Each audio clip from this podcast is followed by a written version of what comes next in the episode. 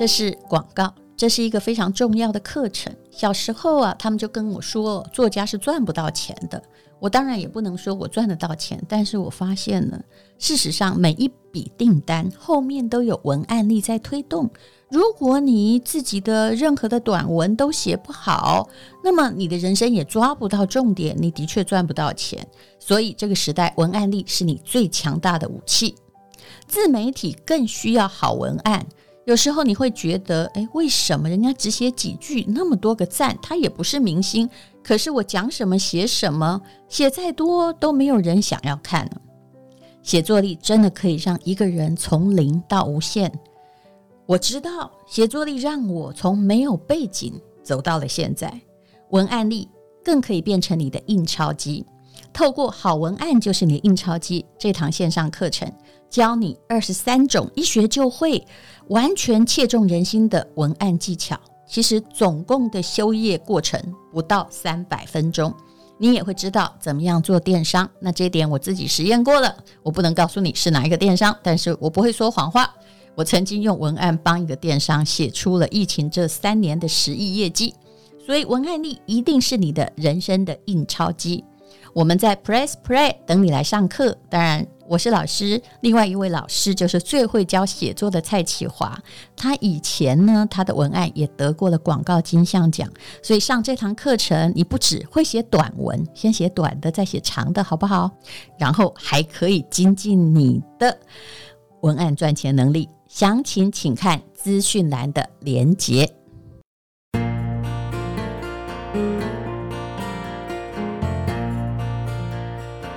今天是美好的一天，我看见阳光灿烂。今天是快乐的一天，早上起床充满希望。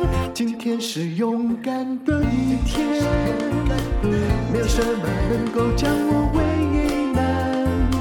今天是轻松的一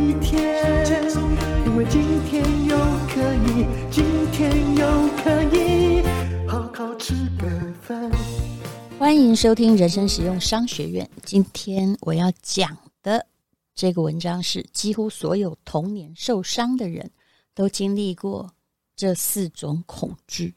什么样的恐惧呢？让我们来听听看呢。这是来自于我的学姐张德芬，她在大陆有一个非常厉害的。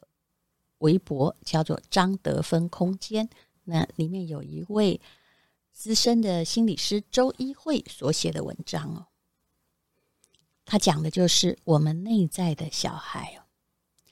心理学家说，每个人内心都住着一个零到七岁的受伤的情绪小孩。那么今天我们就来讲一讲，到底你心里的小孩，那个受伤的孩子长成什么样子？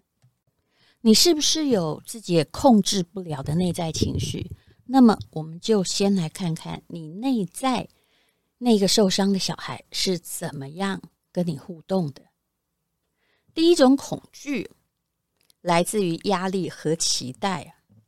说真的，现在的教育模式，因为虽然念大学变得很容易，但是好像父母在教改改来改去的状况之下。心情很焦虑，也影响到了孩子。而现在的家庭结构，这位心理师说，基本上呢，常常是有一个缺席的爸爸，然后有一个焦虑、恐惧、担忧的母亲，孩子少，所以呢，在这种压力之下，有一个心情常常很崩溃，但是不告诉你的孩子。所以，为什么现在的忧郁症这么的严重？东方人的教育压力真的很大，很多妈妈一看到心理师就在投诉说，不只是孩子在学，我都在陪他，好累呀。当然，整个过程当中，学校给家长的压力也是很大的。这种压力和焦虑常常贯穿着我们的生命，然后我们内心呢会有很多的期待，很多的妈妈。还有爸爸最基本的期待叫做：我希望你比我强，把自己原来学不好的，比如说钢琴啊、跳舞啊、作文啊，或者是他们以前因为没有钱没有办法完成的，学费很贵的，他现在有办法了，就叫孩子去学。无形中当然是把这个期待转嫁给孩子。有一个例子是这样的：有个妈妈呢，她非常的含辛茹苦、省吃俭用，期待她的孩子能够到美国念大学，最好是哈佛。于是这个家从孩子出生之后，所有的目标导向都是让孩子去读书。这个家里啊，连电视机是有啊，但是没有开。所有的人都在努力赚钱。爸爸很努力，妈妈也很努力。可是啊，这是一个真实的例子。等着孩子真的录取哈佛的时候，妈妈没有陪着去，她竟然在孩子大二时等到了一个通知，是这个孩子轻生了。这孩子轻生的时候，还写了一封信给他妈妈，说：“妈妈，我完成你的梦想，可是我现在已经没有能力活下去了。”这是一个很残酷的故事，所以如果你要有健康的心理，你可能要觉察一下，你到底受过什么期待，还有什么样的压力。如果你是家长，你要问自己，你是带着恐惧还是带着爱的呢？我自己曾经觉察了一下，我小时候压力是很大的，因为我的母亲其实。并没有时间陪我们做功课，但她采取的是一个方式，因为她自己就是小学老师嘛。比如说，我记得我曾经考过二十几分的数学，因为上课我没在听啊，我也觉得好像凭自己的小聪明，这个念小学的时候，反正从来没有考试之前读过书，就可以混过去。那时候刚刚在上那个分数时，我真的不懂这些数字是在干嘛，于是考了二十几分，我妈就是拿了那个。啊、我的考卷，你看我还把它藏起来，我知道这分数不能见人，他就往我的脸上啪一声就打下去，然后就是把我打得七荤八素。然后呢，然后其实因为他不是很有耐性，然后我真的就会了。可是这绝对不是很好的方法，因为你是被压力挤压，然后呢，你被迫去会的。后来。我一直到长大在想，我我其实很喜欢数学，因为呢，数学是这世界上唯一有正确答案的一种东西。光这一点，你就要去这个喜欢它，而且它有的是永恒的答案。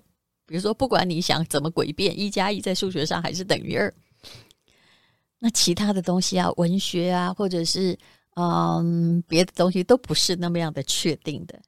可是我曾经有一阵子非常讨厌数学，而且觉得我不行。这个应该就是跟幼年的恐惧有关系，而且我很讨厌期待。比如说，我刚写东西的时候，你知道，一个菜鸟作家一定是写的不太好嘛，他也还在琢磨，只是他有一些幸运，他出书了。那时候我真的好讨厌有人来跟我说：“你应该写一些更像样的作品啊，你要参考一下什么啊？”你应该要得诺贝尔文学奖，要朝着这个伟大的志向，我们就看你了。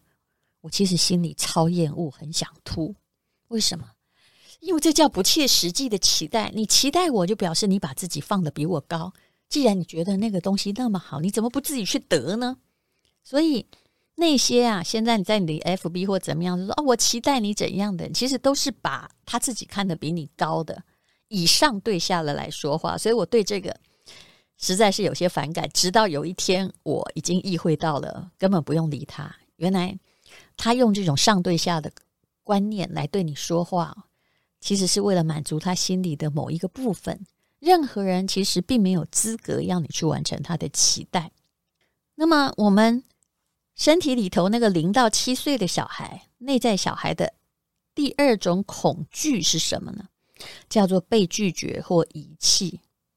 其实有时候妈妈会很很习惯说：“我再也不理你了。”我也曾经差点说出这句话，可是因为学过一点点心理学，我就知道这句话真的不能说出来，因为这个叫做你想要把他恶意抛弃，虽然只是警告。比如说，在童年的时候，有人给你麦当劳汉堡，结果你妈说不准吃，因为他觉得那是垃圾食品，或者你其实看到别的小孩有什么你也想要，但爸妈呢就不是因为没有钱，而是觉得你玩具太多就拒绝你了。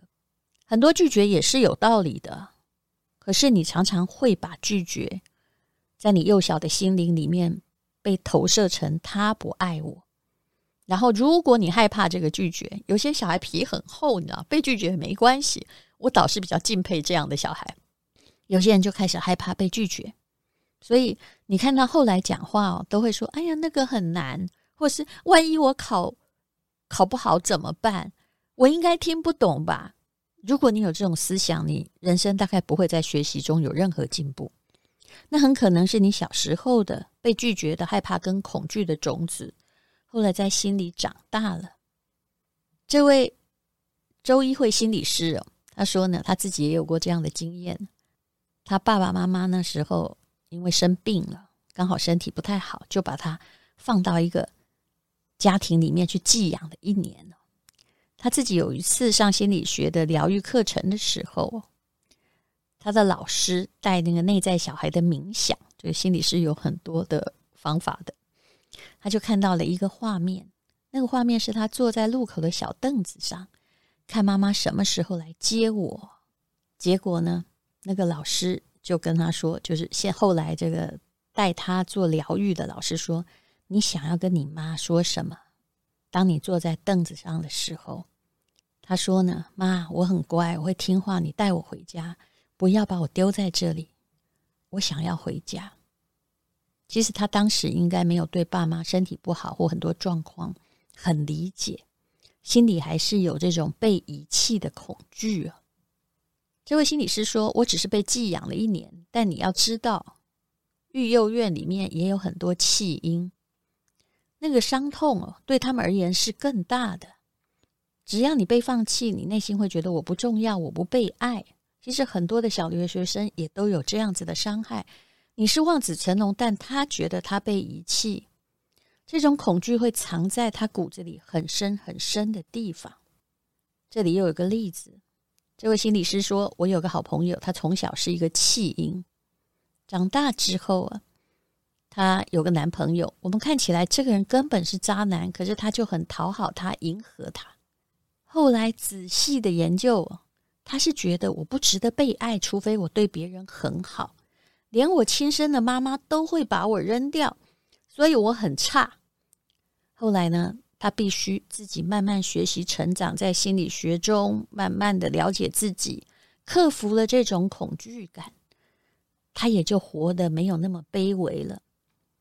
对很多人而言，要治疗内心的小孩，是要走过一个黑暗的隧道，直到你穿越了这个隧道，虽然走的过程中很不舒服，走过之后，你才会觉得幸福。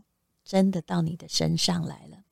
我们的头脑会创造出很多恐惧，而且幼年的恐惧不曾消失掉，因为我们的头脑最擅长的是活在过去。那不然还有一种方法叫活到未来，所以现在不用解决任何的问题。我们必须要提高你的觉察力，告诉自己那些恐惧都是过往的脚本，而且要一而再、再而三的告诉自己。你不要觉得自己不够好，或者是觉得自己不要被爱，那个都来自于被遗弃的恐惧。你有这部分的伤痛，那就要去转化它，那面对它才能够转化它。第三部分的恐惧是完全没有空间。小时候我们都必须依赖父母来给我们生存的机会，比如说房子啊、衣服啊、教育啊。可是啊。很多父母不给小孩空间，也就是偷看你的日记，把你的小秘密翻出来，自己在当福尔摩斯，在推敲说你一定做了什么违禁的事情。我们小时候为了这些事情真的很愤怒。比如说，我会在日记本里面放一根头发，这也是很多同学会做的事情。来看看那头发如果有掉下来的话，就是妈妈在偷看你的日记本了。那妈妈进房间也从来不敲门。他小时候，这位心理师说，他小时候对这个很反感，但就说不出来那个不字。哇，这点我也要注意了。我也常常砰一声 就进去 找小孩。我现在知道这是不对的。长大之后，我们会有那种空间被侵袭的感觉，那这也就是一种被误解和被忽视的感觉的来源。我自己也检讨过我自己，我太怕热情的人，因为热情的人没有界限，他们常常会摄入你的生活。还有，我对一件事情是非常不喜欢的。以前我就是当我是个乡下小孩的时候，人跟人之间没有什么界限，家也没有，你可以随便去按同学家门铃。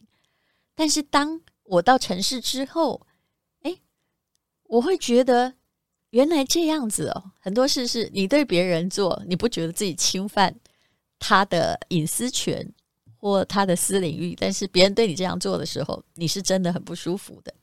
比如说，呃，我会有朋友说：“哎，我现在刚好呢，经过你家要送你一个礼物。”那我有一阵子，因为我其实自己手上有时候在录音，很多事在忙，我就会说：“不好意思，你不要过来，因为我不在家。”其实人跟人的界限哦，要看人，有些人就是永远欢迎，但是我会觉得，你如果不跟我约好，你甚至可以早上跟我约也没关系。但是如果没有跟我约好说，哦，我现在要过来，我顺便要过来，我会觉得我随时在被打扰，我的心里是不舒服的。这一点必须要坦诚了。好，那么第四个部分，你心里受伤的那个小孩叫做身体或精神上受虐或受侵犯的恐惧。小时候啊，东方人的教育就是被打被骂很正常，那怎么样讲别人被刻薄精神上的虐待都没关系。很多人是这样教育小孩：一旦小孩调皮捣蛋，打扰到大人说话，他就会说去厕所面壁思过，关在里头。其实这句话好像你没有真正把他关起来，但是他会很很痛苦。那身体上的如果有各种侵害的话，恐惧就更加严重了。所以后来这个人长大之后，一旦遇到那个激发你创伤的部分，那个身体的记忆就会把你拉回过去的恐惧之中。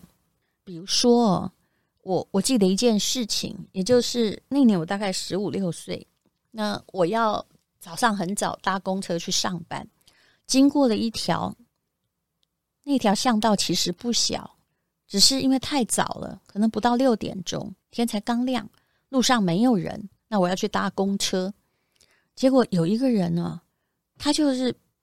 穿着雨衣，蒙着面，然后背后有一个桶子，里面放着一根铲子。这是我到现在没有办法忘记的景象。那时候我穿着北一女制服，应该是高中一年级的时候。那时候我寄居在亲戚家里，当然你要一个人去上学了。结果呢，那个人就突然抓住我的手，我就尖叫。他要我上车，可是我应该说还好，他骑的是机车，好奇怪哦。怎么会在路上随便掳人呢？那时候我就大叫，那我叫的声音也超乎我自己想象的洪亮，他也被我吓跑了。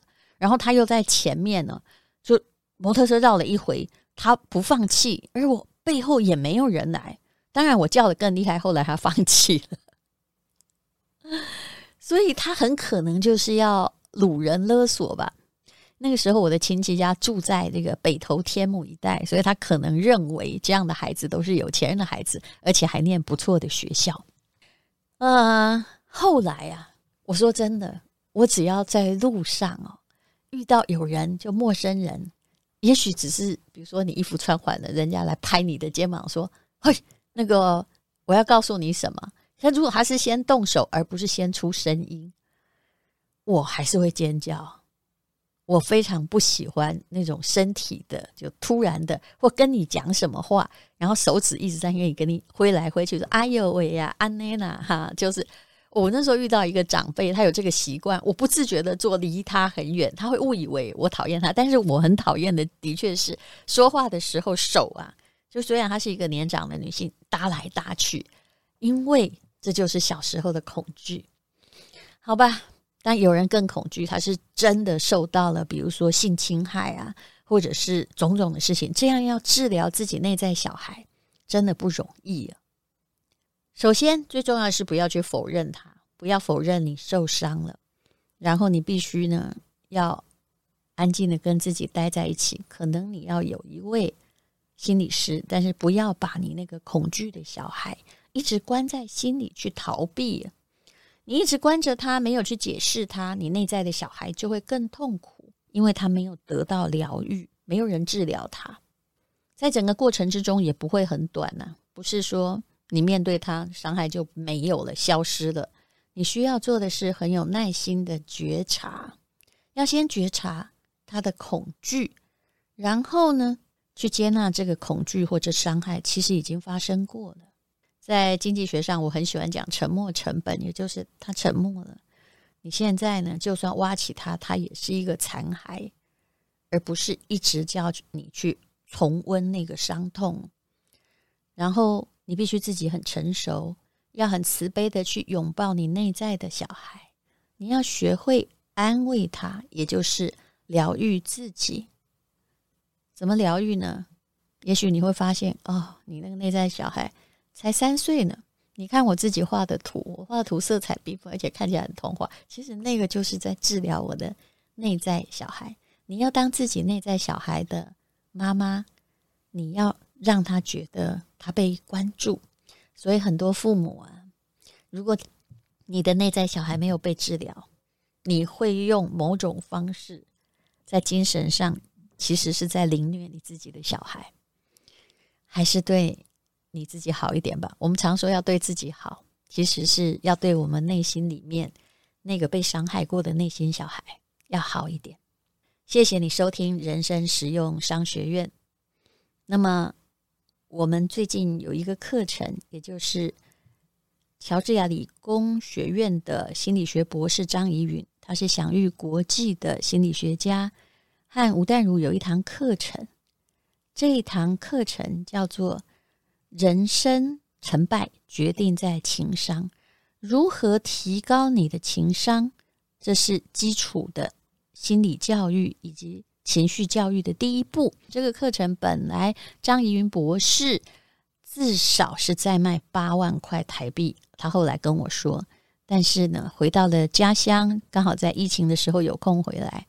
他为大家开的这个普通心理学的课程，大家可以学怎么样控制你的愤怒，怎么样耐挫折，还有如何去保护你的杏仁核。这是我跟他学的最重要一点，就是不要等他点燃了，火都点燃了，好，都已经星火燎原了，你才来救自己的情绪。